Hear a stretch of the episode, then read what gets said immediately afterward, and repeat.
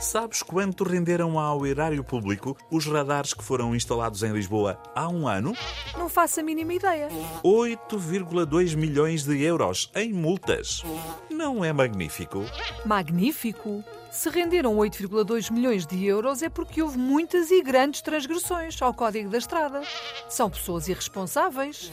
Pessoas irresponsáveis. São é cidadãos exemplares. Houvesse mais gente assim e acabava-se a dívida pública num instante.